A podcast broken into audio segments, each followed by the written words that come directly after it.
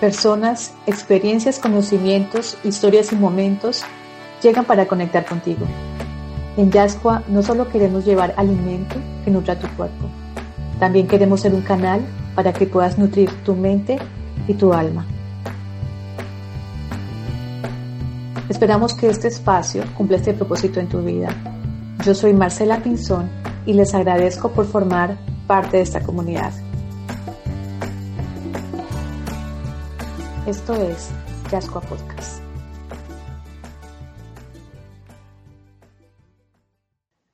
Jennifer Marcilla Pastrana es psicóloga, educadora, cocinera y aprendiz de matronas. Apasionada desde pequeña por la cocina y las mujeres de su familia, desde hace muchos años ha volcado su energía en aprender, salvaguardar, reconocer y compartir al mundo los saberes de las cocinas tradicionales de las matronas de la región. Ese trabajo lo hace desde la Fundación de Acciones Transformadoras Integrales y a través del programa de formación en cocina tradicional y patrimonio del Atlántico, Sabores y Saberes. Jennifer ama las sonrisas, la gente con todas sus complejidades y es coleccionista las primeras veces. Cultiva la amistad de verdad, por eso no lo ofrece a cualquiera. Ama el arte, crear y aprender de todo. Ama las matas, en especial los cactus, tomar fotos, pintar y el cine. No le teme a la muerte, pero sí a perder el tiempo. Le disgusta la hipocresía, la comodidad mantenida sobre la incomodidad de otros y la falta de posición.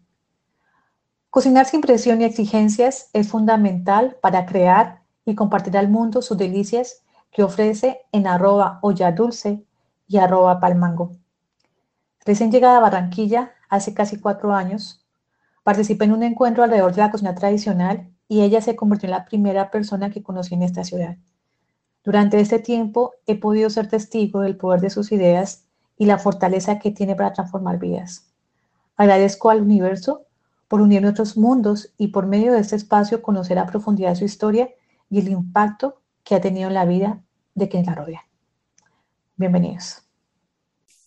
Queridos oyentes de Yascua, estamos aquí con este episodio que va a ser un episodio de muchos sabores, de muchos olores, de muchas cocinas espectaculares que vamos a hablar aquí con Jennifer, Jennifer Marsilia, que es la invitada que tenemos para hoy. Jennifer, muchísimas gracias por hacer parte de, de este episodio. De veras que te agradezco mucho por aceptar mi invitación.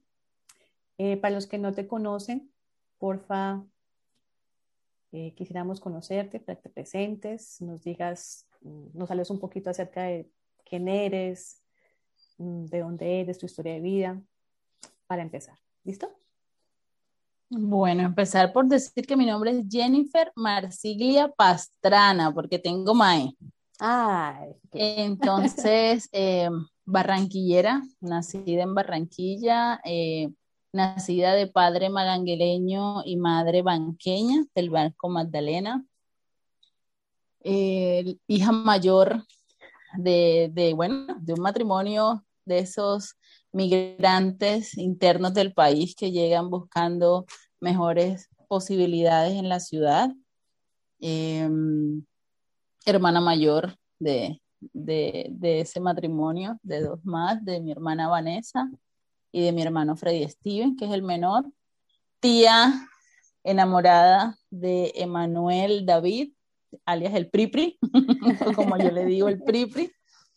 Em, actualmente soñadora de tiempo completo de Fundación Acciones Transformadoras Integrales, de Sabores y Saberes, de Sancocharte, cocinera de sueños de Olla Dulce y de Palmango, eh, ay, no sé, como habitante del universo, eh, nada como unicornio de la vida, digo yo. de, muchos colores, de muchos colores, de, de, muchas sensaciones, creo yo, que soy yo construida. Bueno, Jennifer, ¿en qué momento llega la cocina a tu vida o cómo empezaste a mirar hacia ese espacio tan hermoso que tenemos en la casa y que en ese momento es lo que hace tu misión de vida? Bueno, yo creo que ahora, desde, claro, la Jennifer del 2021 tiene conciencia hacia atrás, bueno, cuando todo esto comenzó, pero claramente yo crecí en un matrimonio en el que ambos trabajaban, nos cuidaban personas que iban rotando dependiendo de la disponibilidad, eh, personas que contrataban para que nos cuidaran. Siempre creo que cuando hay como esta señora que ayuda en la casa o este familiar que cuida, siempre hay como esta prevención de uno está cuidando hijos ajenos, cuidado se meten para la cocina y se queman o ocurre algo.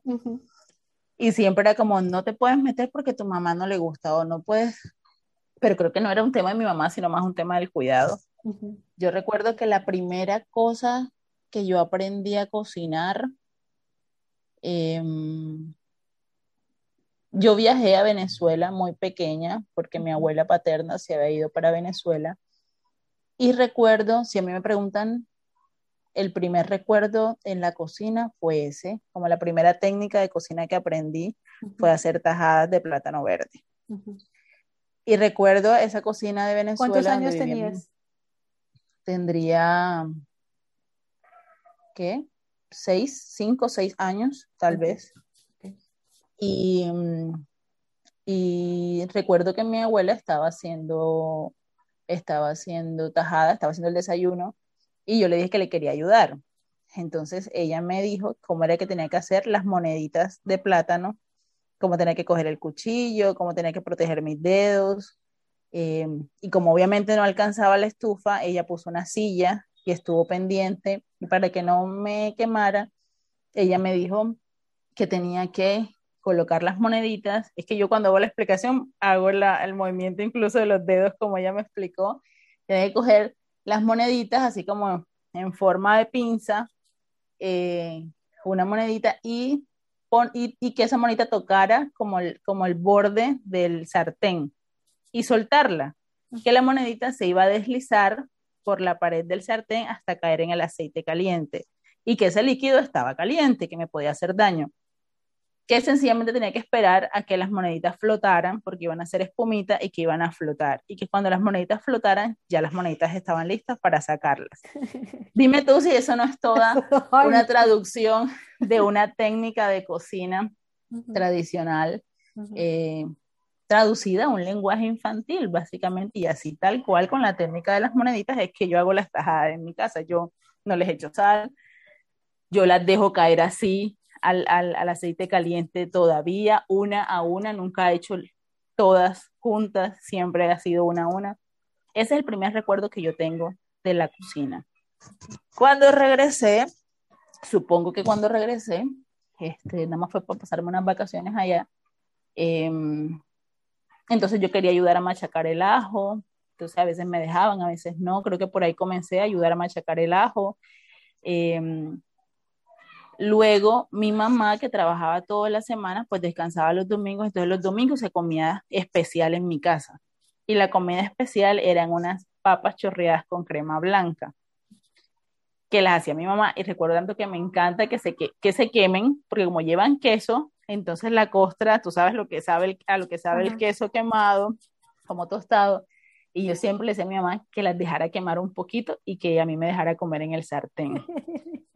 y como un poco por estar pendiente de que no me fueran eh, a robar, digo yo, como a dar palo con eso que yo quería, yo estaba ahí pendiente en la cocina y pues mi mamá me permitía estar pendiente y me fue explicando la receta de las papas chorreadas. Yo, yo recuerdo que la comida especial era eso, como el desayuno eran papas chorreadas y en la cena era torta de atún con papitas fritas.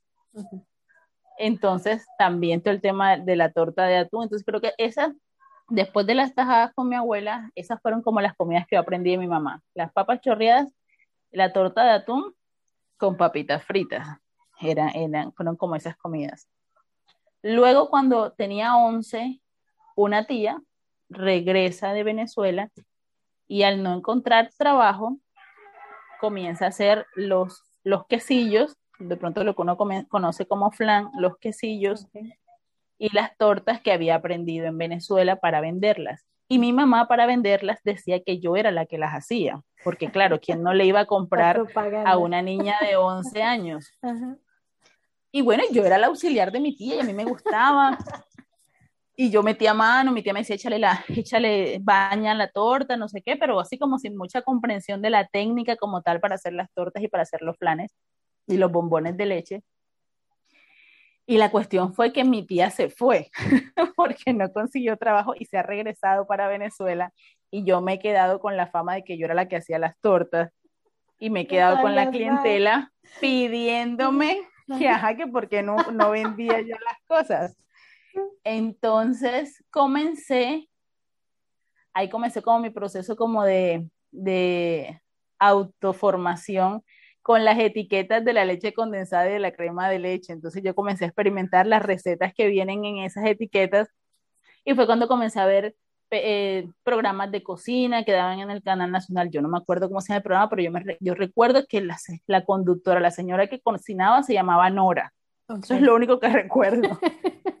y que, en su, y que su cocina tenía unos moldes de cobre en el fondo, o sea, el set donde, donde ella, donde salió el programa, tenía unos moldes de cobre en el fondo. No recuerdo cómo se llamaba el programa. El tema es que yo veía eso todas las mañanas, antes de irme para el colegio. Y, eh, y bueno, y practicaba lo que, lo que veía en, la, en las etiquetas. Obviamente ahorraba el, las meriendas para comprar esas cosas para, para cocinar. Y así me fui metiendo como en la cocina. Luego, eh, ah, bueno, y ahí comenzó como ya dulce, como el mundo de, de hacer cosas para vender, de postres sobre todo. Y eso era lo que yo hacía y en la universidad eh, muchos trabajos, mucho transporte, muchas cosas me las, me las financié vendiendo brownies, flanes, tortas y todo esto. Y precisamente de esas, de, de esas ventas yo ahorraba y entonces ya empecé a pagarme cursos de repostería, de estos cursos que dictan las cajas de compensación.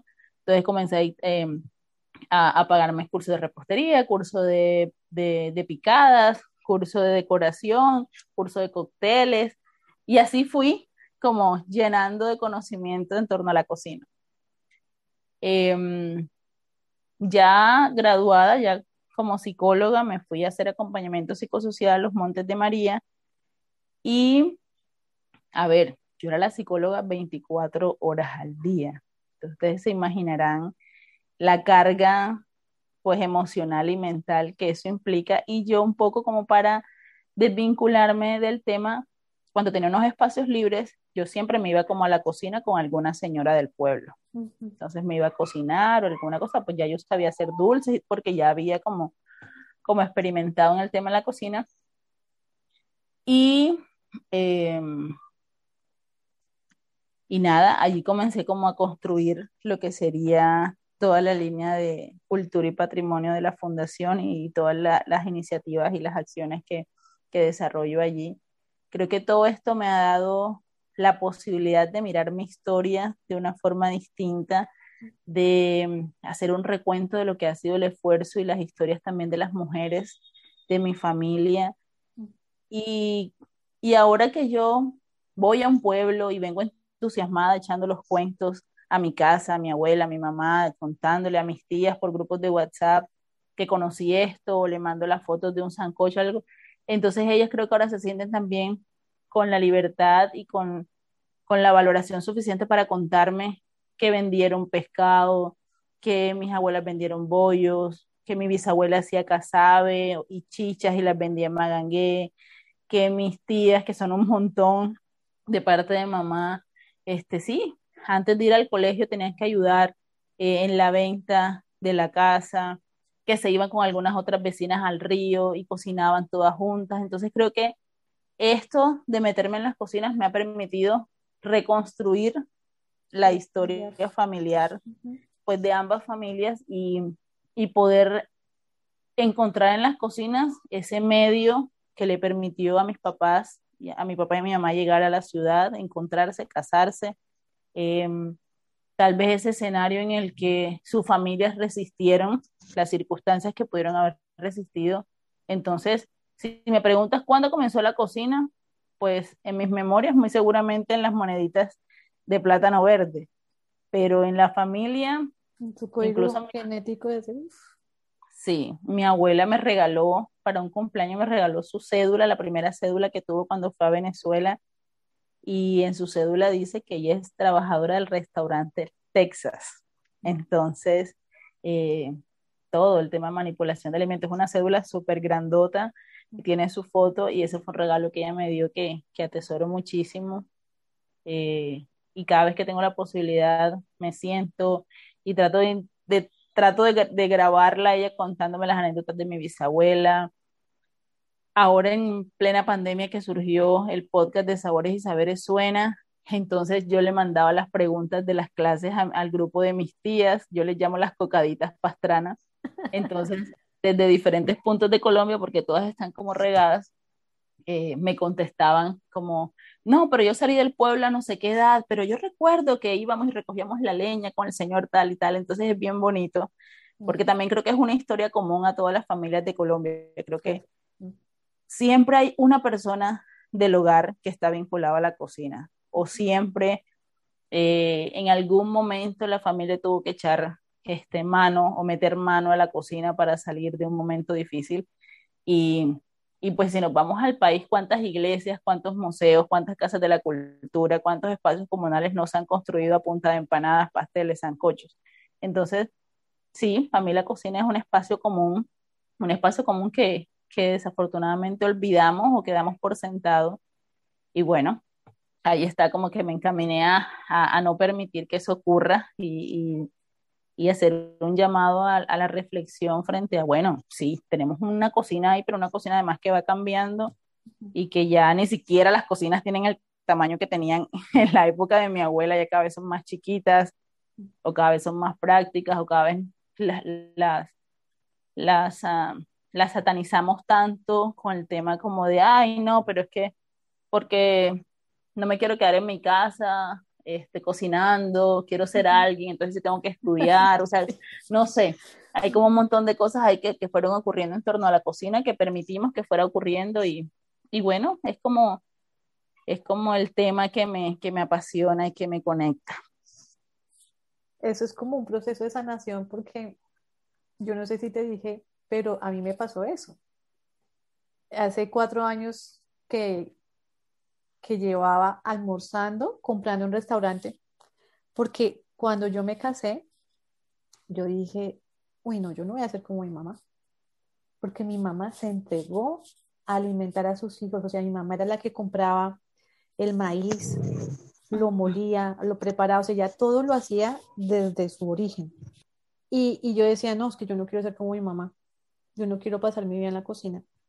Pero hace unos meses dije, no, fue la pandemia que me hizo pensar lo, lo contrario. Yo digo, la cocina no, no la tengo que ver como, como una imposición a la mujer, sino como, como una esclavitud.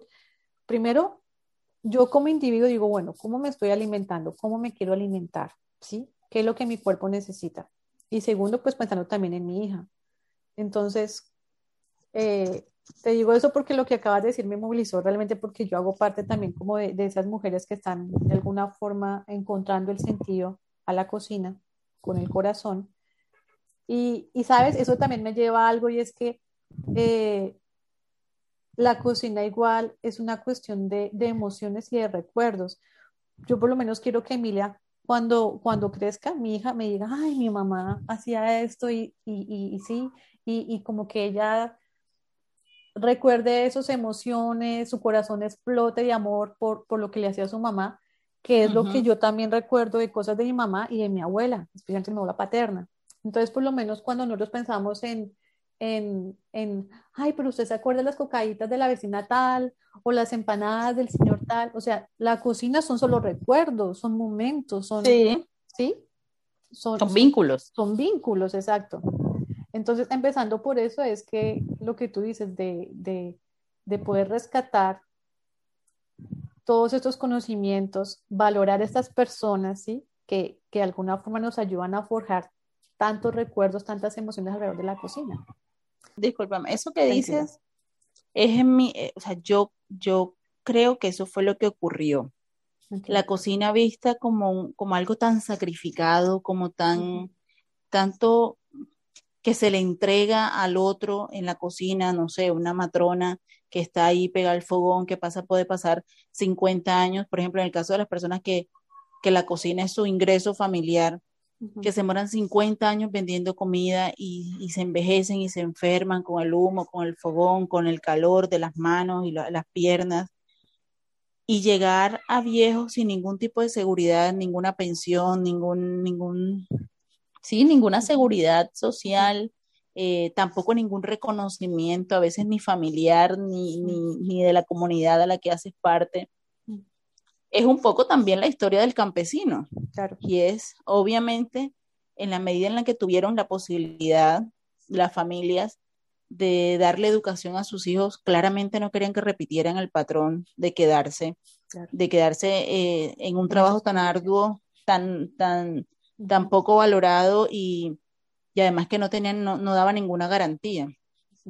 Y yo creo que ahí cometimos un error, porque entonces se entendió que ser alguien era estar desvinculado de cualquier labor doméstica, porque se trata de todo, de la alimentación, del cuidado del otro, del cuidado de la casa, del cuidado de los pelados, de, sí, de las conexiones con la tierra.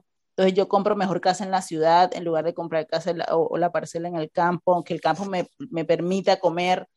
Pero entonces, y en ese, y en ese y en, ese, y en esa cadena que se fue rompiendo, entonces también quienes tenían la posibilidad de salir a las ciudades o de formarse como profesionales, de alguna, veía, de alguna manera empezaron a ver como, como poco mérito en aprender estos oficios tradicionales.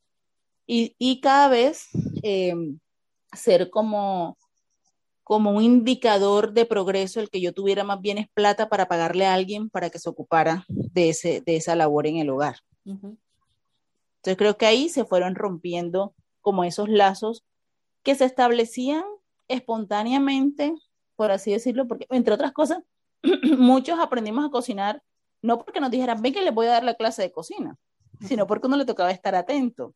En mi caso, como hermana mayor, en algún momento ya no hubo señoras que nos cuidaran y, como hermana mayor, pues me tocó empezar a cocinar para mis hermanos. Y ni se diga, pues, de lo, obviamente lo que le tocó a, mí, a mis tías, siendo 10 tías en una familia de 14 hermanos. Entonces, eh, la que iba saliendo para la ciudad para ayudar y tener un trabajo para poder mandar plata para el pueblo. Entonces, se fue rompiendo, se fue rompiendo, se fueron rompiendo y se fueron cada vez siendo más escasos los espacios espontáneos en los que se hacía esa socialización de cómo hacer un sancocho, de cómo hacer las papas chorreadas o la torta de atún, de, de cómo fritar las tajaditas. Esos espacios se fueron rompiendo y ahora todo lo vemos en, ahora, ahora hay que consultar tutoriales o ir a escuelas de cocina o ver a, personalidades intentando enseñarnos cosas que espontáneamente aprendíamos en el hogar. Sí. ¿Cómo era la mesa en tu casa? La mesa en mi casa. la mesa, ¿cómo, ¿cómo era? ¿Cómo era la relación con tus papás, con tus hermanos alrededor del momento de comer? Bueno, en mi casa creo que siempre hubo mesa, pero nunca usamos la mesa o la usábamos en, pocas, en pocos momentos. Em, porque como te decía, eh, somos, o sea, crecimos en un hogar de, padres trabajadores, entonces los horarios no, no, no permitían que estuviéramos todos en la mesa. Mis hermanos estudiaban de mañana, yo estudiaba de tarde, así que yo almorzaba como a las 11 de la mañana para poder irme para el colegio y mis hermanos almorzaban cuando regresaban del colegio y mi mamá se iba desde temprano. Cuando ella llegaba, o yo iba saliendo para el colegio, o ya había salido, así que a veces hasta almorzaba sola corriendo una hora en el tiempo en el que en Barranquilla todavía se podía ir a la casa a almorzar y regresar al trabajo. El tiempo en el que atravesar la Murillo no tomaba tres, tres metros, tres, tres, tres, tres buses del articulado. Este, iba, regresaba en la tarde y volvía a regresar nuevamente a la casa tipo 7 de la noche, siete y media de la noche y ya nosotros habíamos cenado. Entonces, casi nunca. Eso ocurría tal vez, este, ah, bueno, mi papá además trabajaba en Cartagena, entonces él venía a los fines de semana. Entonces, yo sí, si tú me dices cómo era la cocina, yo digo que era como común y corriente entre semana, porque no cocinaba mi mamá, Y el fin de semana, como llegaba mi papá además, o traía cosas de Cartagena, o se hacía como el banquete porque estábamos todos juntos y, y, había más carne y había más de todo porque, o sea, nos toma, se tomaba mi mamá y mi papá el tiempo como de hacer la cuestión grande porque estábamos todos. Eh, también era variada, porque mi papá también le encanta la carne, mucho, mucho, entonces, este, eh, recuerdo que luego, entonces terminó, ter, luego empezó a hacer como, como la salida, entonces ya no era en la casa. Entonces empezamos a salir a la extinta y desaparecida pizzería La Viña, que quedaba en la 14 con Murillo, uh -huh. y ahí se celebraba todo, porque mi papá todo lo celebra con pizza o todo lo celebra con comida rápida.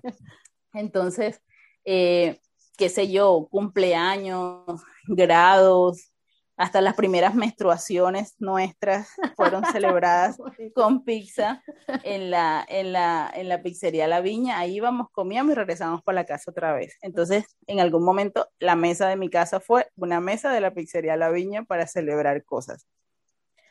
Con el tiempo, cuando ya mi mamá dejó de trabajar, cuando mi papá también se pensionó, entonces ya hemos sido como más, se hace, obviamente ya no, pues ahora ellos viven solos, cada uno tiene su casa, pero entonces ahora nos reunimos, la comida siempre es una cosa muy importante, nosotros no pensamos ni, no sé, ni en el lugar ni nada, sino que se va a cocinar, entonces planeamos mucho los diciembres, que se va a cocinar como en esas fechas emblemáticas de fin de año, en cumpleaños siempre, o sea, todo se celebra primero en casa de mi mamá, en casa de mis padres. Y se cocina lo que es lo favorito de la persona que está cumpliendo años. Uh -huh.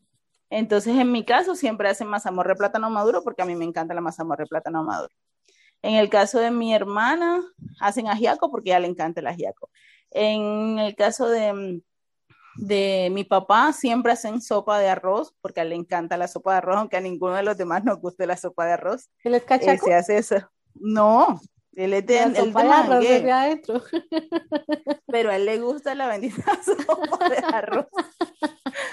Yo no puedo, yo no puedo como con el espesor, pero, okay. pero es rica, solo que no es como la, mi primera opción. Okay. Eh, mi hermano con el tema de las arepas, de las arepas de queso fritas de que hace mi mamá soplada, o sea, es la arepa de anís, la arepa dulce de anís, pero mi mamá le raya queso a la masa, entonces quedan con queso. Uh -huh. eh, y mi mamá, y mi mamá sí, ella es como muy gourmet, o sea, ella le gusta como la comida, una comida rara, una comida especial cada vez que cumple, entonces tratamos de complacerla en eso.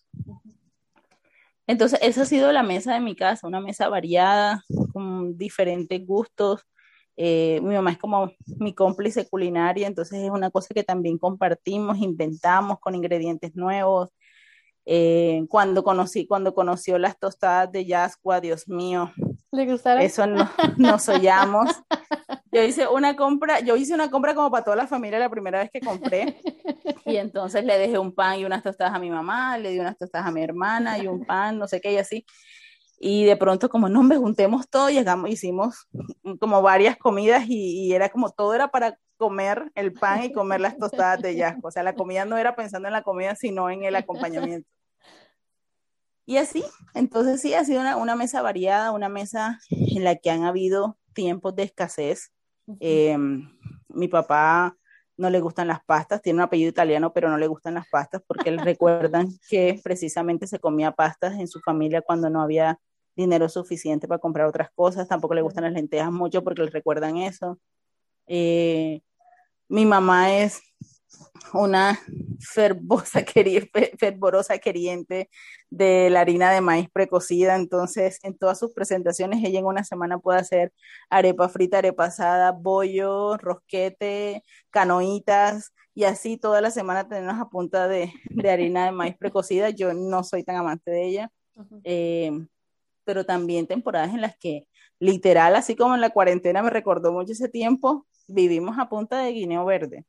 Entonces, eh, nada, ha sido una mesa totalmente agradecida, abundante en amor, eh, y ese amor se ve representado en, en, los sabores que en ella están servidos siempre. Jennifer, y el hecho de que tú hayas nacido en Barranquilla, que es una ciudad con tantas cocinas locales, cocinas árabes, cocinas italianas, cocinas de muchos lados, además de la que, de la tradicional. ¿Cómo eso también influyó o ha enriquecido tu cocina? Bueno, primero decirte que uno es consciente de esa diversidad de cocinas cuando ya está grande. Okay. Porque uno de pequeño, pues, a ver, yo, yo vengo de una, de una, yo en un, un día compartía con un amigo en una, en una, en una clase de cocina de una familia italiana, de unos chicos que son barranquilleros, pero su familia es italiana, y veía eso, cómo se aprende la tradición cuando se asume una identidad culinaria o una identidad en general. Yo tengo un apellido italiano, pero en mi casa siempre ha sido claro que tenemos un apellido italiano porque hubo unos hermanos italianos que, discúlpenme la expresión, se fueron regando bola por todo el Magdalena y así ese apellido llegó a Magangué y por eso tengo un apellido italiano. O sea, y a ver, y un papá que tiene ese apellido italiano que odia las pastas. Entonces, eh, yo siempre he creído que la tradición es lo que tú comiste cuando estabas pelado. Okay. Lo que tú entiendes como tradicional es lo que está vinculado a esa memoria de cuando uno estaba pequeño. Y obviamente esa memoria va a estar dada por lo que cocinaban en tu casa. Entonces, yo fui consciente de esa mixtura de cocinas en Barranquilla y en el Caribe en general, ya grande, o sea, ya, ya metida en este mundo de la cocina. No, o sea, yo no, no te voy a decir que, que yo entendía que la, los, in, los inmondables, las inmondables buñuelitos de lenteja, así como le llamamos, porque no faltan en ninguna fiesta, tenían una influencia árabe, no sé qué, no, ni que de pronto eran la versión económica del kibbe, no. Uh -huh. eh, que los bollos tienen todo este acervo cultural indígena, no, o sea, creo que uno al final lo que, lo que, lo que entiende por tradición o lo que está cercano a su corazón es eso, esos sabores a los que le aprendió el gusto pequeño, porque están vinculados a emociones, a contactos, a personas que son significativos para uno. Claramente, el hacer parte de una ciudad donde encuentras tanta diversidad, más que en la cocina, te da, te da como la apertura suficiente para recibir todo, uh -huh. para permitirte conocer todo. Uh -huh. Y ya luego, yo no te puedo decir que todo lo que a mí me gusta es porque soy barranquillera o por, por las cocinas que hay en Barranquilla. O sea, a mí me ha gustado el queso de toda la vida. Uh -huh. Y yo podría decir que, bueno, esto es lo más italiano que hay en mí, que me encanta el queso y sí me encantan las pastas. Eh, pero así como me encanta el queso y las pastas, me encanta el bollo. Uh -huh.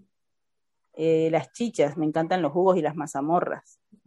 Entonces, creo que Barranquilla, si tú me dices eh, en qué me ha ayudado Barranquilla en mis gustos culinarios o en la mesa que se sirve en mi casa, creo que tiene que ver con la apertura para, para poder recibir al otro, okay. para poder conocer los sabores propios y ajenos y poder eh, asumirlos y, y, disfrutarlos independientemente de qué tan cercanos o distantes sean a mí. Cuando un, un, una persona que no es de, de, Barranquilla, digamos como en mi caso, que uno llega acá, eh, aquí no podemos hablar de una cocina barranquillera unificada, por decirlo así, digamos como la santanderiana, que uno va a Santander y uno ya sabe cuáles son los platos santanderianos y, y, hay como, sí, como una unificación. Aquí no podemos hablar de eso, ¿cierto?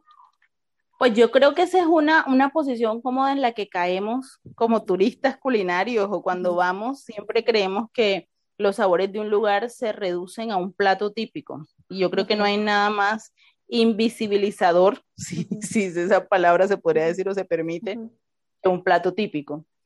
Y te pongo el ejemplo, cuando, cuando yo trabajaba con las señoras del Uruaco, que todo el mundo vaya buscando una arepa de huevo.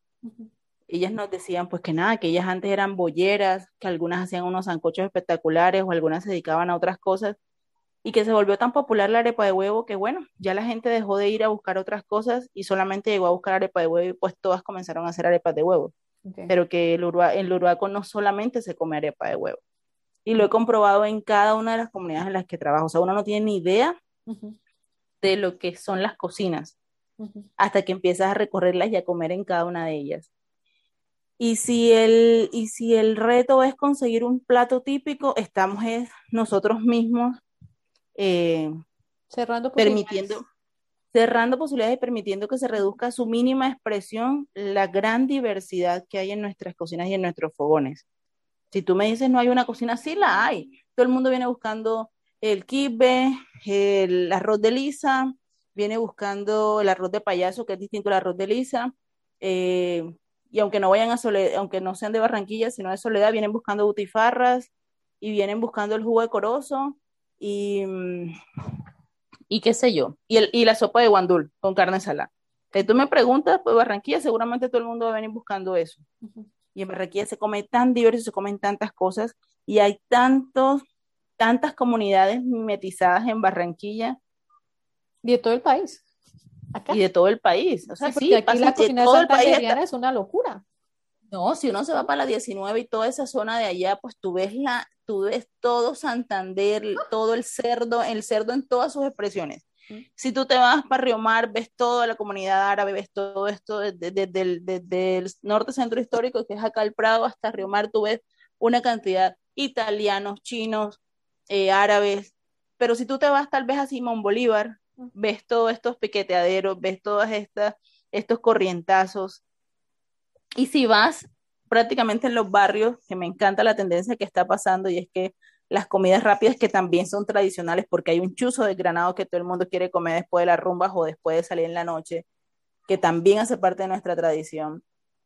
Chévere que ahora cada vez hay menos, menos, menos chuzos de perro caliente o de comida rápida y hay más esquinas donde venden queso, suero, bollos, bolas de tamarindo y bolas de, de chocolate criollo. O sea, está, está la cocina tradicional empezando a hacer tendencia en las esquinas y robando el espacio a estas otras cosas que nos han vendido como es lo que tenemos que comer. ¿Y eso porque no se te puedes comer. ¿Por qué? ¿Por qué se ha dado ese cambio? ¿Por qué no se hizo antes y por qué en este momento sí está surgiendo todo, todo ese proceso? Creo que tiene que ver con lo que uno añora y creo que en algún momento la historia de la ciudad fue mucho hacia afuera, fue pensarnos hacia afuera, en qué nos parecíamos a la gente de afuera y qué podíamos traer de afuera y, consumir aquí. Y en este punto creo que la cuestión está en qué añoramos y qué nos hace sentir en familia y qué nos hace sentir propios. Y creo que eh, eso se ve en las calles, eso se ve en lo que la gente quiere vestir, eso se ve hombre, en lo que era moda en mi tiempo cuando era adolescente y lo, que ahora es moda eh, en los adolescentes de ahora. Eh, sí, creo que, que, tiene que ver ¿Y si es otra moda? Si es un momento de, como sí, como de, ay, todo, todo es autóctono, todo es tradicional, pero también eso puede ser una moda y ya después otra vez se olvida. ¿O tú crees que eso puede quedar? Bueno, yo creo primero que todas las modas han vuelto. Mm. Han ido y han venido. Mm. Empecemos por ahí. Pero específicamente en el tema de la cocina hay un tema del vínculo. Y esa moda tiene que ver con la familia.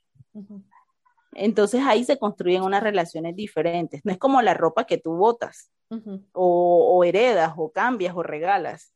Eh, no es como tal vez el bolso que ya no, o los zapatos que ya no o los programas y la música que ya deja de sonar en la, en, la radio y bueno, hay que esperar que lleguen los carnavales para poder escuchar el porro y el fandango. No, creo que tiene que ver con las emociones. Y tan diciente es que no hay eh, fiesta o celebración que no se haga en la costa y en Barranquilla donde el sancocho no se mencione. Y el sancocho ya no, no podríamos decir que es una moda. El sancocho es levanta muerto, desenguayabe, es plato fuerte, es celebración, es, despido de un difunto, es bienvenida de un recién nacido, el sancocho está presente. Em, obviamente habrá, eso es de gustos, pero yo creo que quien me diga que prefiere un dedito de queso a una torreja de bollo con queso o a una torreja de bollo yuca con un, con un chicharrón arriba, tú te vas dando cuenta que al final hay cosas que, que por más que parezcan tendencias o modas, como, como lo estamos diciendo, también están conectados con identidad, con lo que somos. No es de gratis que, que todos estos exponentes que han venido mezclando nuestra música tradicional con, con nuevos ritmos, tal vez más, más, más contemporáneos, peguen tanto y permanezcan vigentes tanto tiempo y movilicen el sentimiento nacional donde quiera que lleguen. Creo que hay un tema de identidad ahí de fondo que, que no nos permitimos como explorar lo suficiente, como sentirnos suficientemente orgullosos de quienes somos. Y es que cómo sentirnos orgullosos con tanta cosa que te muestran en las noticias. Cómo sentirnos orgullosos con esa otra parte de la colombianidad o de la costeñidad, como que no hay luz un fin de semana completo en, unas, en unos lugares eh, cuando la, la, realidad diaria te muestra tantas cosas adversas y se deja solamente a la celebración como esas cosas chéveres de nuestra cultura.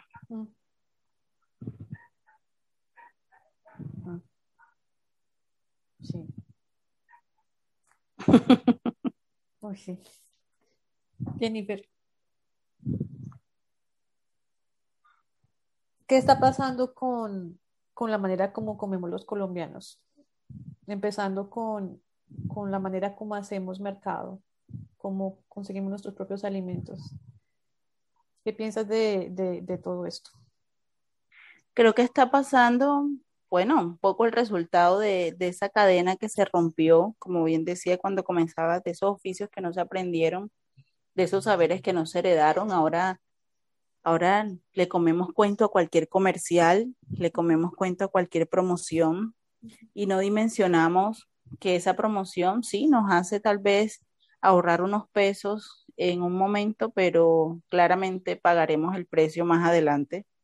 Entonces, también estamos en, en el tiempo de lo práctico. Es cierto, la vida cambió, no hay tiempo para poner un fogón y, y dejar ahí ablandar los guandules por horas no hay tiempo para el sancocho familiar, no hay tiempo para eso. Y bueno, y si, y si la, la, sopa en papeleta me resuelve, pues, pues me resuelve y es lo que tengo y es lo que hay. También creo que responde a, a intereses, desafortunadamente, como todo, a falta de educación. Yo, yo estoy convencida que la educación física, que la cátedra de educación física debe incluir eh, no solamente todos los deportes y, sus reglas y demás, sino que tiene que incluir una cátedra de cocina, tiene que incluir un módulo de nutrición, tiene que incluir buenas prácticas, buenas prácticas, buenos hábitos saludables, debería incluir una cantidad de cosas que no incluye ahora mismo la, cátedra de educación física en, las escuelas. Eh, tiene que ver con el acceso a recursos, o sea, claramente es más barato un jugo de papeleta que me rinde litro y medio e incluso trae azúcar, que incluso comprar solamente la media libra de azúcar para endulzar el jugo de mango que parió el palo de mango que tengo en el frente en la terraza de la casa. Sale muchísimo más económico. Entonces también tiene que ver con los recursos, con el acceso que tiene, lo que entendemos y también lo que, lo que, lo que los entes de control permiten en las etiquetas de los alimentos. O sea, como una persona que come ciertas ciertos embutidos cree que está comiendo carne cuando lo que está comiendo es pura harina. Mm. Eh, personas que creen que efectivamente ese jugo de papeleta tiene fruta de verdad, verdad, y tiene hasta vitaminas. Entonces, creo que lo que está pasando en, la forma de alimentarnos es que, que nos hace falta volver a la tierra, volver a conectarnos con, con, la, con la madre que pare a diario nuestro sostenimiento. Creo que nos hace falta valorar valorar y no, em, y no ver con ojos de prejuicio la cocina tradicional, que en muchas ocasiones es mucho más saludable que cualquier cosa eh, fitness o, dietética que te vendan en el comercio. Eh, creo que nos hace falta conciencia al final y, y, dejar un poco eh, el trabajo a otros y también asumir el trabajo del propio bienestar. Bueno, y en cuanto a, al proyecto que tú tienes alrededor de, de ATI y el diplomado de cocinas tradicionales, eh, ¿en qué momento tú empezaste a, a, trabajar en pro de las cocineras tradicionales aquí de la región? ¿En qué momento tú dijiste, bueno, tengo que ¿sí? mirar la manera de poderles ayudar a que sus productos sean conocidos, a que su trabajo sea valorado? ¿Cuándo empezó todo eso? ¿Y por qué, bueno, ¿qué lo hiciste? Bueno, yo te contaba que había estado en los Montes de María y que bueno, este, mi forma de, de desconectarme un poco de mi trabajo como psicóloga era precisamente meterme en las cocinas. Cuando regresamos acá al Atlántico, pues también habíamos tenido la experiencia, eh, ya había nacido el laboratorio culinario, ya habíamos logrado que los pelados fueran al rancho o a la casa de la matrona, aprender a hacer el sancocho, aprender a hacer los bollos, pero nos habíamos encontrado con, con la matrona diciendo, no toque, no respire, no hable, no. Entonces evitaba que los pelados se conectaran, o sea, los pelados como con todas las ganas de, con la curiosidad de ir a aprender y la matrona toda rigurosa, así como, no haga, no toque, manténgase allá distante. Entonces dijimos, nada, creo que la forma de, de lograr esto es que ellas mismas comprendan por qué es importante que ese diálogo se dé, okay. que ellas mismas que ellas mismas asuman la valía de ese saber y ese conocimiento que les ha tomado años perfeccionar. Uh -huh. Y que comprendan que el tema del truquito que yo no doy realmente pones en riesgo la tradición uh -huh. porque con ella se va todo ese saber. Uh -huh. Y empezamos a trabajar, eh, entonces acá en el Atlántico comenzamos a trabajar primero con las matronas en lugar de, que, de, de con los chicos. En el en Monte de María era al revés digamos que convocamos a los chicos y los invitamos para ir donde la matrona. Acá era la matrona a la que invitamos a varias matronas, primero que se conocieran, porque también esa es otra. Uh -huh. La cocina tradicional tiene un lenguaje distinto a la cocina profesional o la cocina, qué sé yo, de los grandes restaurantes. La cocina tradicional es tremendamente generosa. Por ejemplo, qué sé yo, yo le encargo a Marcela mil pasteles. Uh -huh Marcela seguramente no va a poder hacer esos mil pasteles ella sola. Y no tendrá reparo en decirle a la comadre, a la vecina, a la hermana, a la una, a la otra, y generar empleo y lograr este, que se hagan esos mil pasteles con la tranquilidad de decirme, Jennifer, yo no te puedo cumplir con los mil pasteles, entonces cocinamos tantas personas y aquí está tu, aquí está tu, tu pedido. Eso no ocurre en la cocina profesional, o sea, jamás un, un, una marca de restaurantes va a decirte, no pude con esto y, con, y, subcontraté a no sé cuántas personas más para que hicieran esto, primero. Segundo, eh,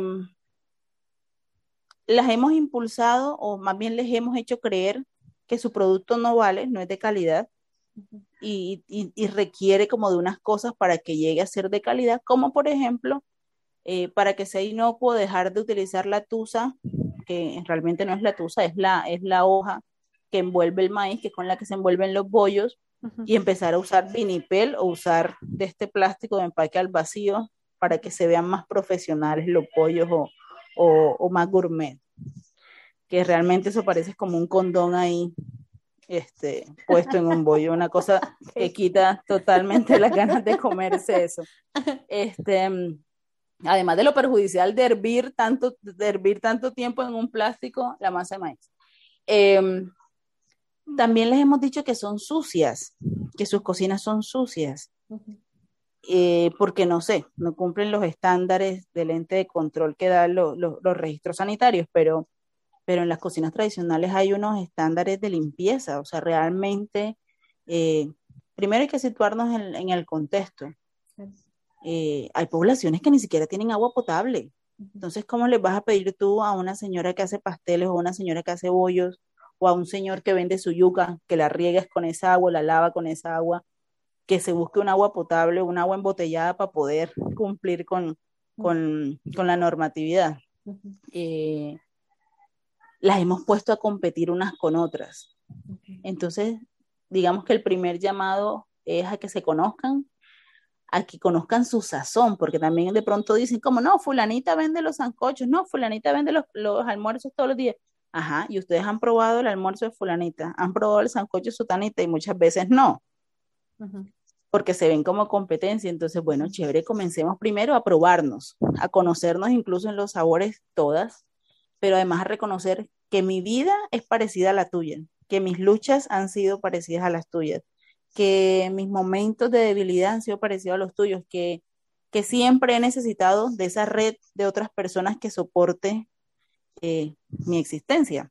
Entonces, Ahí cuando se reconocen como iguales, no como que una está por encima de la otra porque vende más o no porque la una es más joven y la otra es más abuelita, ahí empieza a tejerse una cosa bonita y entonces es lo que empezamos a llamar la red de matronas y matrones eh, del Atlántico. Y empezamos a soñar con que no solamente fuera en Galapa, donde nos dijeron, venga y haga lo mismo, sino que fuera en todos los municipios del Atlántico. Y ahí de a poquito, bueno, ya, ya, ya tenemos seis nodos activos, ya han pasado cinco años, hemos logrado que, que todos los territorios son distintos, pero, pero si tú me preguntas exactamente cuándo comenzó esa intención por tener el programa de formación fue precisamente en uno de esos años en los que hicimos actividades hasta noviembre y cuando regresamos en enero se habían muerto dos matronas. Y dijimos, no. Ahí está. Pero lo que ya sabían, ¿hay alguna manera de registrarlo, de hacer, de hacer bitácoras, de hacer registros? Pero no somos, pero no somos lo suficientemente eficientes como el tiempo, que es el enemigo de todos, para poder hacer esa, esa documentación. Y claramente lo que uno escriba o lo que uno grabe nunca va a ser esa persona en el conocimiento de esa persona en su totalidad. Entonces, eh, nada, nos dijimos como no somos lo suficientemente eficientes y seguimos siendo los mismos. Necesitamos que sean más personas las que se interesen por las cocinas tradicionales, más personas las que no vean a esa señora que tiene su venta de fritos en la esquina como parte del paisaje, sino que la vea, la vea allí, valore que ella esté presente ahí y que garantice el desayuno y, le mejore la calidad de vida, no sea el trabajador que se va temprano y que se puede comer una empanada bien hecha y no un pan con salchichón que puede comprar en la tienda. Este, que las valoren allí y que el reconocimiento sea en vida, sea allí, porque ya después de muertos, ¿para qué? Y entonces ahí empezó eh, como a cocinarse eh, Sabores y Saberes, programa de cocina tradicional y patrimonio del Atlántico, como una estrategia de formación en torno a la, a la, investigación en cocina tradicional, pero también de apropiación social, porque quienes al final buscamos que sean las mentoras y las profesoras de ese programa son precisamente las cocineras tradicionales claramente antes de que cocinen con ellas, las personas que hacen sabores y saberes requieren como de un contexto de por qué las cocinas en general son importantes, no solamente las de Barranquilla o las del Caribe, sino por qué las cocinas dicen tanto de quiénes somos. Y luego, pues que terminen cocinando con ellas, comprendiendo la realidad de lo que implica, por ejemplo, vivir en Swan y tener que venir hasta Barranquilla a comprar cosas para llevarlas para allá de mercado. Entonces, eh, nada, eso fue ahí como ahí surgió cada, cada versión de Sabores y Saberes que, que ya vamos por la versión número 5.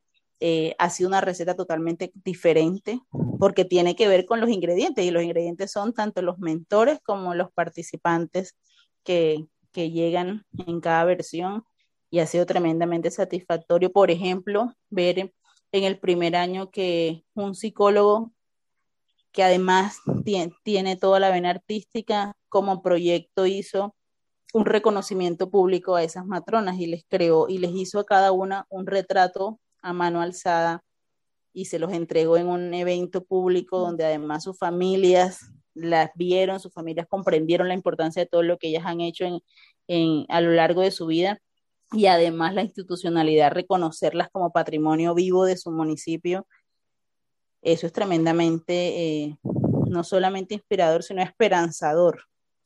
Entonces, eh, ya entonces ahí tú no ves nada más a Minta, a Ana, a Cecilia, a Adriana, a, Purificación, tú ves ahora a las culinarias de Galapa. Entonces ya, ya se pusieron un nombre, ellas ya llevan tres años poniendo un puesto de venta en el Festival de la Máscara y el Bejuco que se hace en Galapa, que antes no tenía venta de cocina tradicional, pues ahora ya tienen su venta de cocina tradicional ahí han sido profesoras de sabores y saberes, han, han participado de eventos, han estado en ferias importantes de la ciudad. Eh, y ya tú las ves prestas y dispuestas para cuando se dice cocina, enseñar y transmitir. Y, ¿Tú las has e interesarse. No, yo no he empoderado a nadie. Ahí están ellas, ellas me han empoderado a mí, diría yo, si, se, si se permite esa referencia. Pero todo, o sea, todo esto que me cuentas es Es increíble porque, claro, o sea, la señora que vende arepas, que piensa que, que su vida va a hacer eso y en un momento se ve enseñando, se ve haciendo también contactos, haciendo relaciones, puentes. Convocando, convocando, a los nietos, a los nietos para enseñarles a sembrar matas de yuca y cómo sacar la yuca y hacer arepas de yuca. Es bonito, es bonito, es bonito ver. Carajo, o sea, yo tengo que definitivamente agradecer a la vida porque me he podido dedicar a hacer lo que, lo que me apasiona, pero sobre todo porque he podido ver en vida eh, el impacto de lo que hago. Entonces, es muy bonito que una señora que ya ni siquiera vende comida, por ejemplo, sepa que ya no está mandada a recoger, que ya todavía tiene mucho que decir, que ya todavía tiene mucho que aportar, exacto. Entonces, bueno, eso es a lo que nos hemos dedicado. Quienes hacen sabores y saberes saben que con su matrícula están contribuyendo a la vez a que se fortalezcan los nodos de la red de matronas. Y cuando las ven en las clases y cuando luego, la, entonces se crea una cosa muy bonita porque tú ves desde el chef muy conocedor, eh, personalidad, viajado y demás, lo ves ahí atento, escuchando la explicación, por ejemplo, de Ana Mercedes, eh, cómo rayar yuca con dos manos, por ejemplo, en un rallador grandote. Entonces, cómo hacer el rallador, por ejemplo. Entonces, eh, se permite un diálogo bonito, es una construcción distinta e incluso es una forma diferente de, de dar protagonismo a quienes en el anonimato han tenido el protagonismo toda la vida de nuestras cocinas. Reconozcámoslas como madres, abuelas, como mujeres guerreras que, que no se han dejado pese a la adversidad, porque la cocina no es fácil, porque además de, de no ser fácil, es tremendamente desagradecida.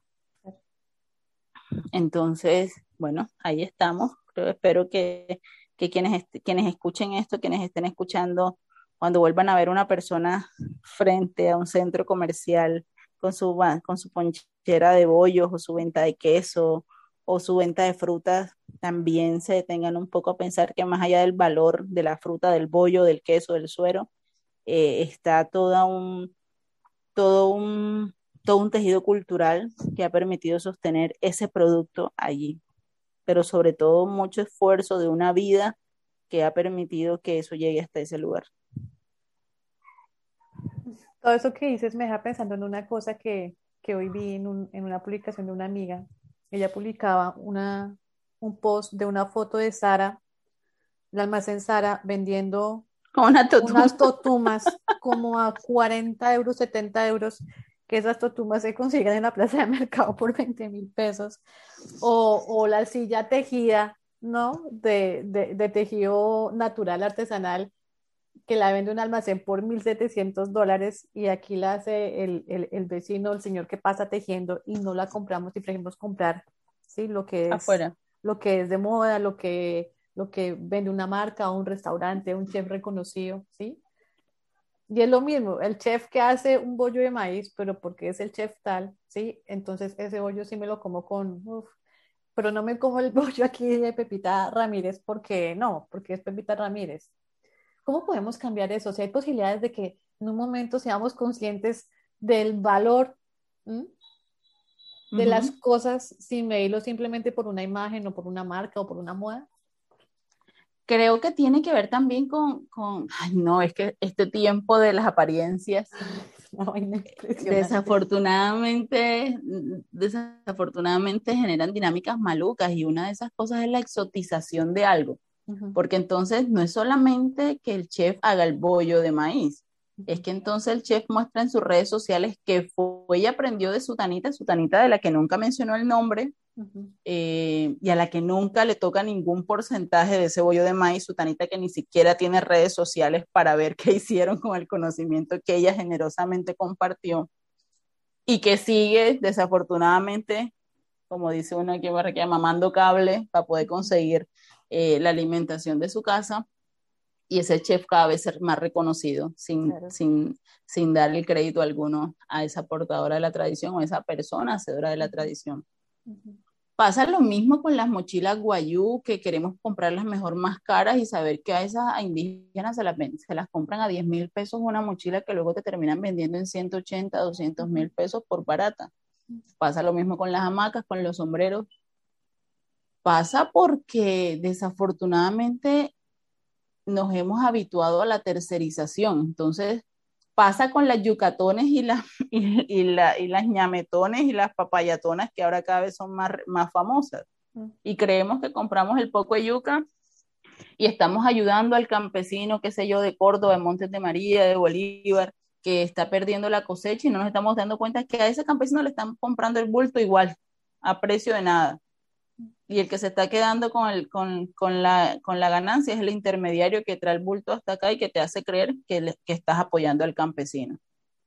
Pero que si te dicen, hey, mira, aquí está el teléfono de, del señor Pablo, llámalo, que él te manda el bulto. Al señor Pablo no le queremos pagar la yuca a lo que se la compramos acá, al mercado, al intermediario. Entonces, yo vuelvo y reitero que es la conciencia, la conciencia y también cuál es tu apuesta en el mundo en el que, en la realidad que estás construyendo. Las palabras, las apariencias, las dinámicas generan realidades.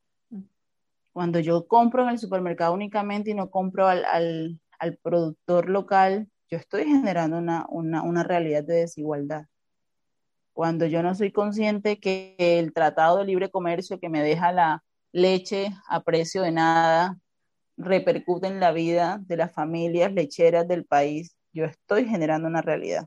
Mm. Cuando yo creo que un bollo es muy caro porque cueste dos mil pesos, pero no soy consciente de lo que implica remojar el maíz, cocinarlo, levantarse a las dos de, de la mañana, moler, armar, volver a cocinar, salir a vender cuando yo no soy consciente de eso, yo creo que un bollo cuesta 500 pesos y que 500 pesos está bien pago. Y que además tendrían que agradecerme porque es que les está quedando para comer. Entonces, cuando yo no soy consciente de esas realidades, cuando alguien me muestra una totuma con un tremendo, con una tremenda publicidad, con una tremenda marca, me parece súper exótico y claro que yo pago los euros que tenga que pagar por esa totuma, aunque yo sepa que en el mercado la totuma cuesta mil pesos. Cuando yo no valoro y no reconozco al otro como par, como par también con sus saberes, con su sabiduría, eh, cuando incluso estratifico el conocimiento y entonces lo popular es merecedor de, de unos nichos de mercado frente a lo que es para las élites cuando yo creo que la cultura es disfrazar a las élites de lo popular, que también se ha puesto muy de moda, también estoy generando realidades. Cuando le dijimos, por ejemplo, a la gente, encierre su casa, que eso anda sentado en la terraza, eso es de, de los estratos bajos, de, echando chisme en la calle, eso es de estrato bajo. Pero por otro lado estábamos haciendo las supermecedoras, que eso fue yo siento que eso también fue un, oficio que está volviendo, el oficio de la, del señor que iba con su montón de rejos de colores, caminando las calles y ofreciendo arreglar mecedoras y que te hacía el tejido muy bonito ahí en el frente de tu casa. Eso llegó un momento en que se, se, extinguió y bueno, lo volvieron a remasterizar y se volvieron, se volvieron a poner de moda las mecedoras y todas estas cosas tejidas de colores porque las empezaron a utilizar las élites y entonces otra vez la gente empezó a quererlas. Entonces tiene que ver con, con los modelos de vida que vendemos como que son los que deberían ser, los que son los que indican progreso.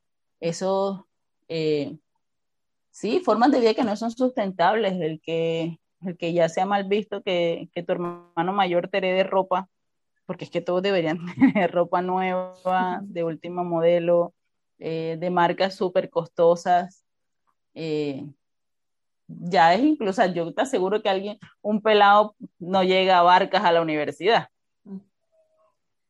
Y si llega a Barcas es el más hippie contemporáneo, una vaina así que, que sí, o sea, no, no es el común, no es el común. Qué chévere sería que todos portáramos una mochila.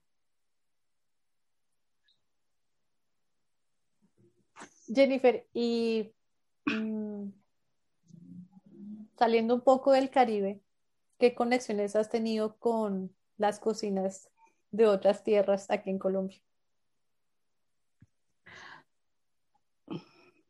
Ay, no, creo que, eh, creo que es una de las mejores de los mejores planes que uno puede hacer y era comerse Colombia literalmente. hay tanta diversidad, hay tanto por conocer, o sea, si uno se queda creyendo que Antioquia es la bandeja paisa, está, no, está en la inmunda. si uno se queda creyendo que la giaco es todo, no, que, no, no, no, hay tanto por, por comer, sí, hay tanto por probar, hay tanta, hay tanta biodiversidad en este país que uno no, no se alcanza ¿Ya has tenido la posibilidad de conocer, de viajar, de probar otros otros sabores? Sí, creo que no tanto como otras personas, pero sí, sí. Bueno, mi pareja es de Popayán, mi compañero de aventura es de Popayán, entonces los sabores patojos eh, es algo que, que, he probado mucho. Viví un tiempo en Bogotá, entonces también em, he comido mucho allá. Tengo, tengo amigos en varias partes del país, entonces también se termina volviendo una invitación obligada a ir a comer a esos lugares, pero también em, esos regalos sorpresas que llegan, que entran al corazón por el paladar, también es, magnífico cuando le llegan cosas.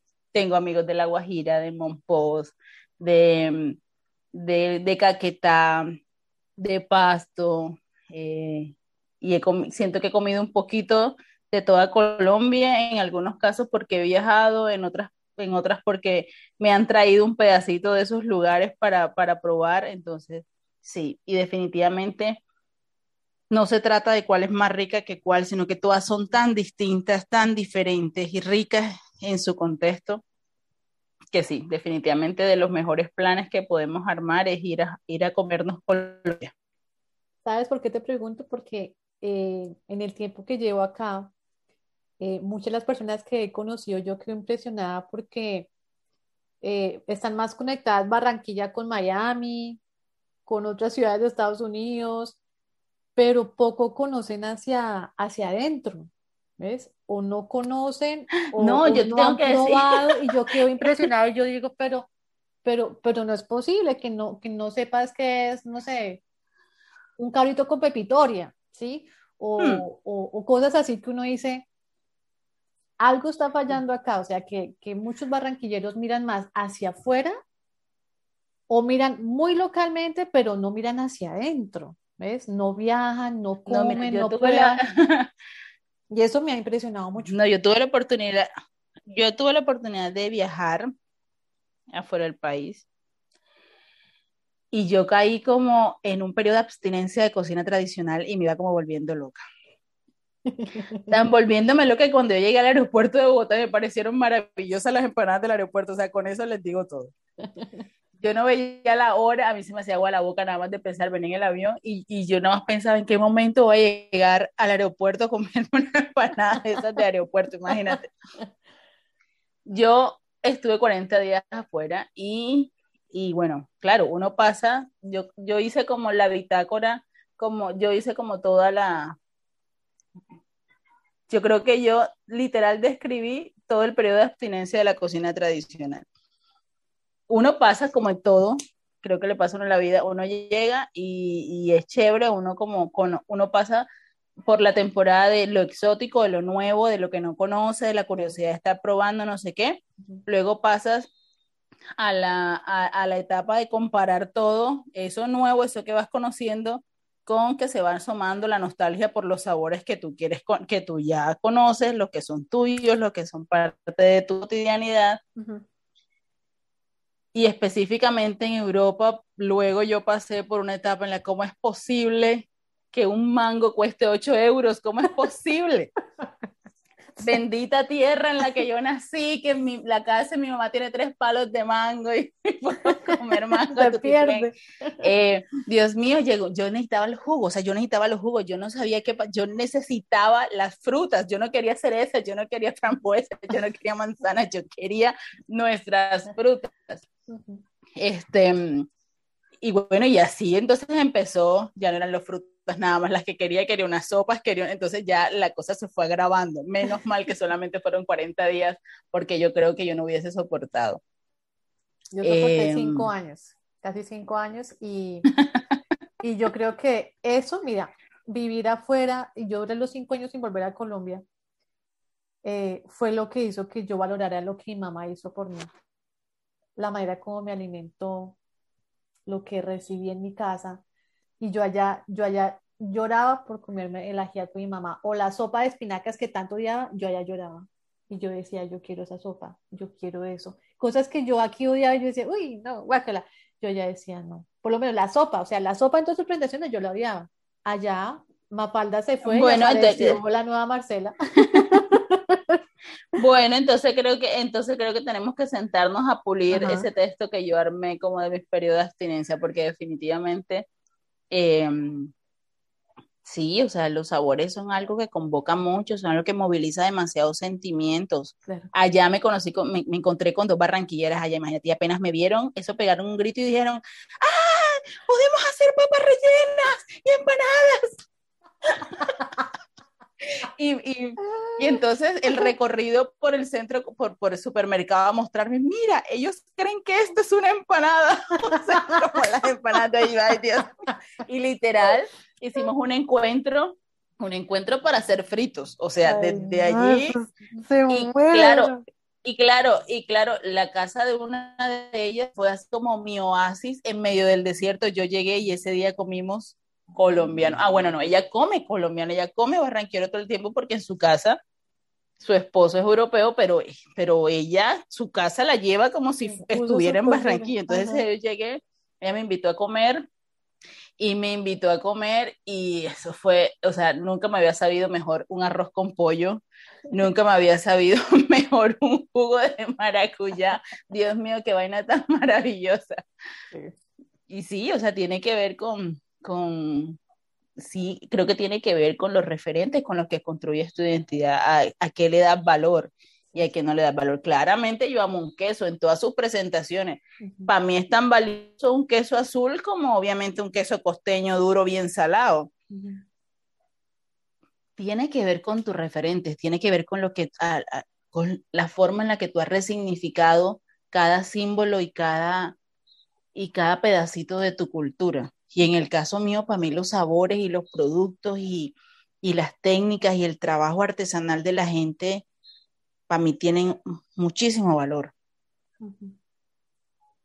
Hay una cosa que amo mucho de ti es, es, es tu humildad y la manera como hace las cosas calladita, sin tanto boroboro, sin tanta publicación en redes, sin tanto ego, sin tanta cosa.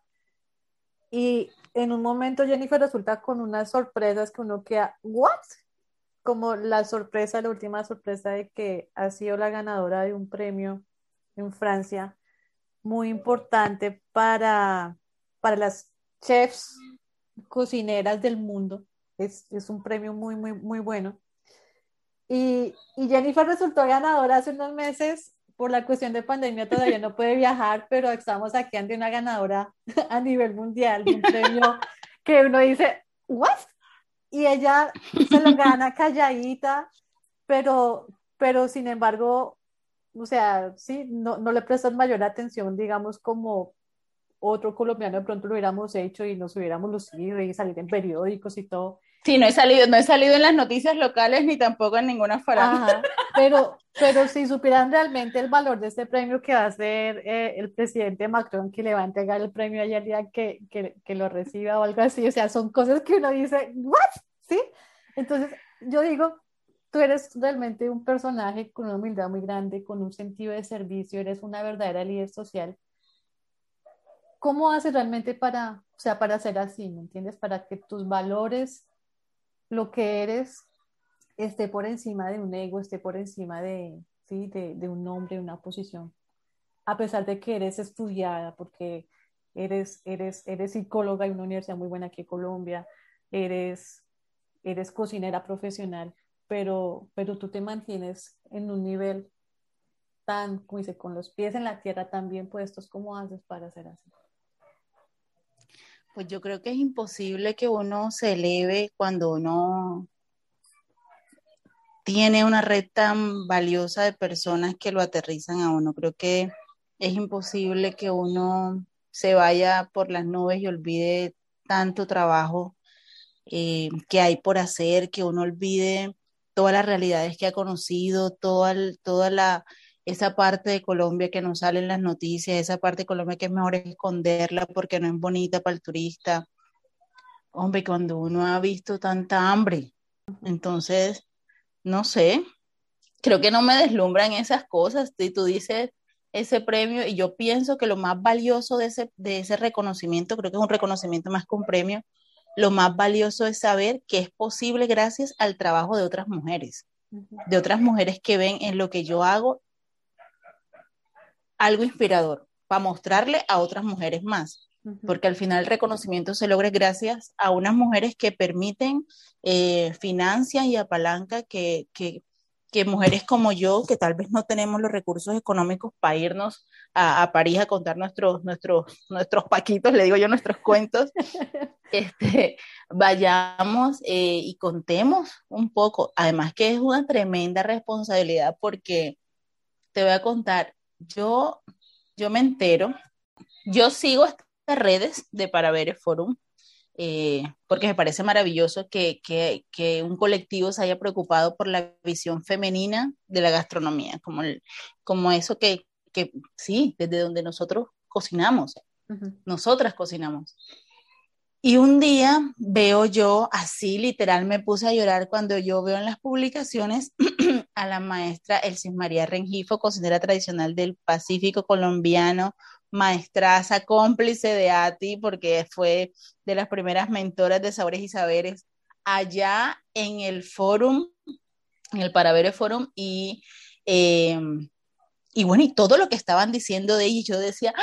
no es posible que una de las nuestras fue, que tampoco, también bien calladita, nadie supo, nada más está publicado ahí, qué emoción, qué orgullo que sea ella y que no sea más nadie el que esté ahí representando a las mujeres cocineras Em, y resulta que fue tan importante lo que ella movilizó, tan fuerte lo que ella le mostró a esas mujeres de esa organización que han decidido crear el reconocimiento del para ver gran. O sea, se cree gracias a lo que vivieron a través de una colombiana. Entonces, claro, pero hasta ese momento no, no eso no existía, o sea, el gran no existía. Y yo veo eso y decía, ay, pero bueno, Jennifer, no es tan difícil llegar allá, o sea, no, si, si él sí fue, no es meritando el sí, claro que no, sino como diciendo, si la maestra fue, la alumna puede ir en algún momento, pensé yo. Y dije, no está tan lejos, en algún, de alguna manera, o me tiene que haber la forma de que otras personas podamos vivir esa experiencia.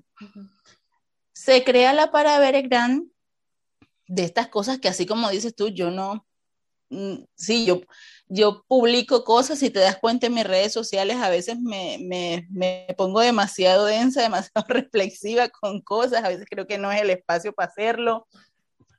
Desde las redes sociales, pues de los, de los proyectos, es como otro lenguaje. Total es que un día yo a las 5 de la mañana, no, mentira, eran como las 11 de la noche, yo estoy viendo eso que tú no te, no te quedas dormido y comienzas a chismosear para quedarte dormido y veo que dice que si sabes de una mujer, un emprendimiento, algo, no sé qué, comparte la información. Solamente decía un correo. Y en inglés.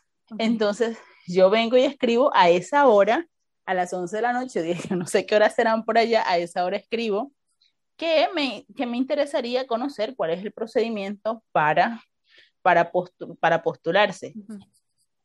se cerraba el día siguiente o se estaban haciendo era como el último llamado. Se cerraba el día siguiente la convocatoria y a mí me contestan a las, me contestan a las a las 5 de la mañana del día que se cierra la convocatoria. Yo escribí como a las 11, me escribieron como a las 5 de la mañana. Yo como que el, el, la luz del celular me despertó.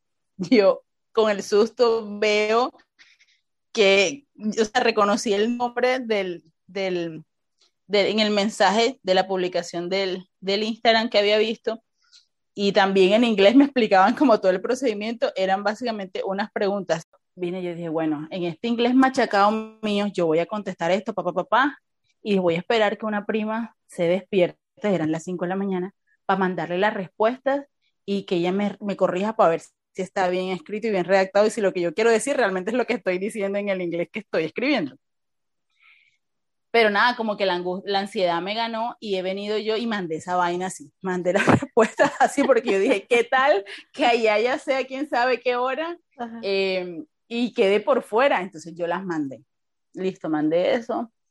Eh, y me llega y me llega la noticia, me llega un correo diciendo que estaba siendo considerada y hasta ahí, pero esas cosas que tú no te las crees, tú dices como, bueno, es un protocolo, es un procedimiento para algo, ahí como muy, muy sin, sin muchas esperanzas. Y este, eh, y bueno, y después veo, eh, espérate, y después veo que me dan seguir varias personas que yo ni por ahí que yo no conozco nada, comienzan a darle seguir a mis emprendimientos y a mi, mi perfil de Instagram. Y así como que ya ahí sí me entró el susto, yo dije como que de verdad me están viendo. y bueno, y ya después me llega el mensaje que efectivamente, eh, que bienvenida a la familia para ver, en que había sido, eh, eh, me habían escogido como, y me cuentan la historia de cómo nace la, me cuentan la historia de quién eh, permite que se cree el gran y es una persona que se gana un premio y que ella lo que hace es que dona ese premio para permitir que otras mujeres participen de este evento. Y crea este, esto inspirada en lo que vivió y en lo, lo que conoció de la maestra Elsis María Rengifo. Entonces yo, así como con los pelitos parados, también además te piden que no le digas a nadie, que sea secreto. ¿Podría decirlo? ¿Ah? ¿Ya podía decirlo hola barra? No, no, no, no, ya sí, porque ya ellos ah, lo publicaron. Ah, Pero lo que te digo es que además es como que, como que es una cosa que tú soñaste, incluso te permitiste decir en algún momento va a pasar y que pase tan rápido, eh, es, es, muy loco. Y además que tú quisieras como saltar, brincar, llorar, reír y toda vaina, y además te dicen, no, guarde el secreto. y llega el día, que era el día en el que ellos iban a hacer público eso, y pasó el día y nunca dijeron nada en redes sociales. Y sale la foto y sale la publicación de otra persona que, que también quedó.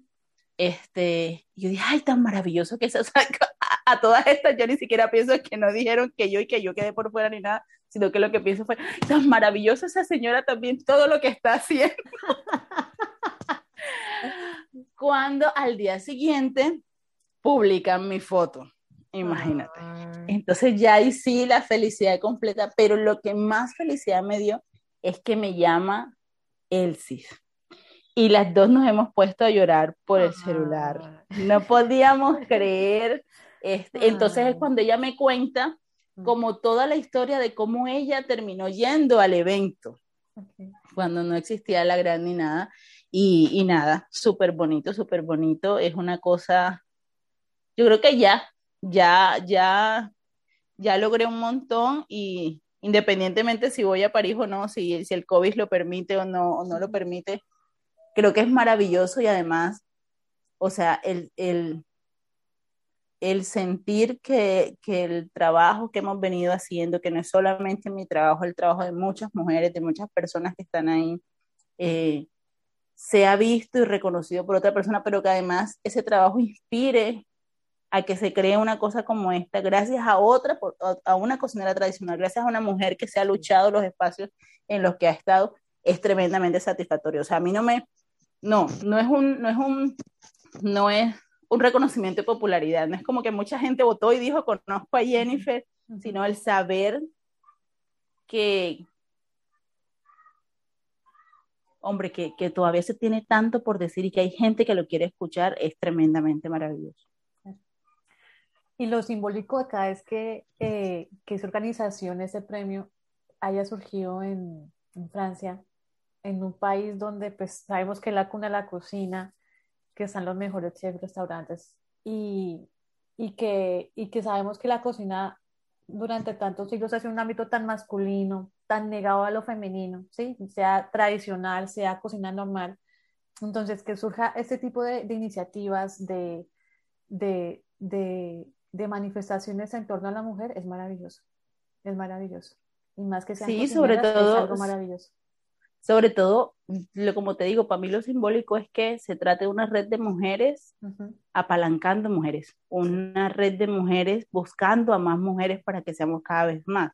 Es un poco como lo que yo intento hacer desde Sabores y Saberes, una red de que cada vez seamos más. Mundial. Exacto. Sí, es increíble. de que cada vez seamos más. Y también es como el, el, el reafirmar que no es las apariencias, que no es el tema de qué tanto me conocen, que no es, que no es un tema de caramba, como que tantos recursos hay, es un tema del trabajo hecho a conciencia, hecho con, con, con integridad, el, el convencimiento de que lo que haces por poquito o por pequeño que parezca genera un impacto grande, o sea, el que a mí me diga una señora, después de hacer sabores y saberes, una matrona, este es el primer diploma que yo recibo en mi vida, es el primer grado que yo recibo en mi vida, eso ya hizo que valiera todo, que valiera todo. O sea, yo en este tiempo también de, de estar en la casa, he pensado en cada una de las señoras, muchas son adultas mayores.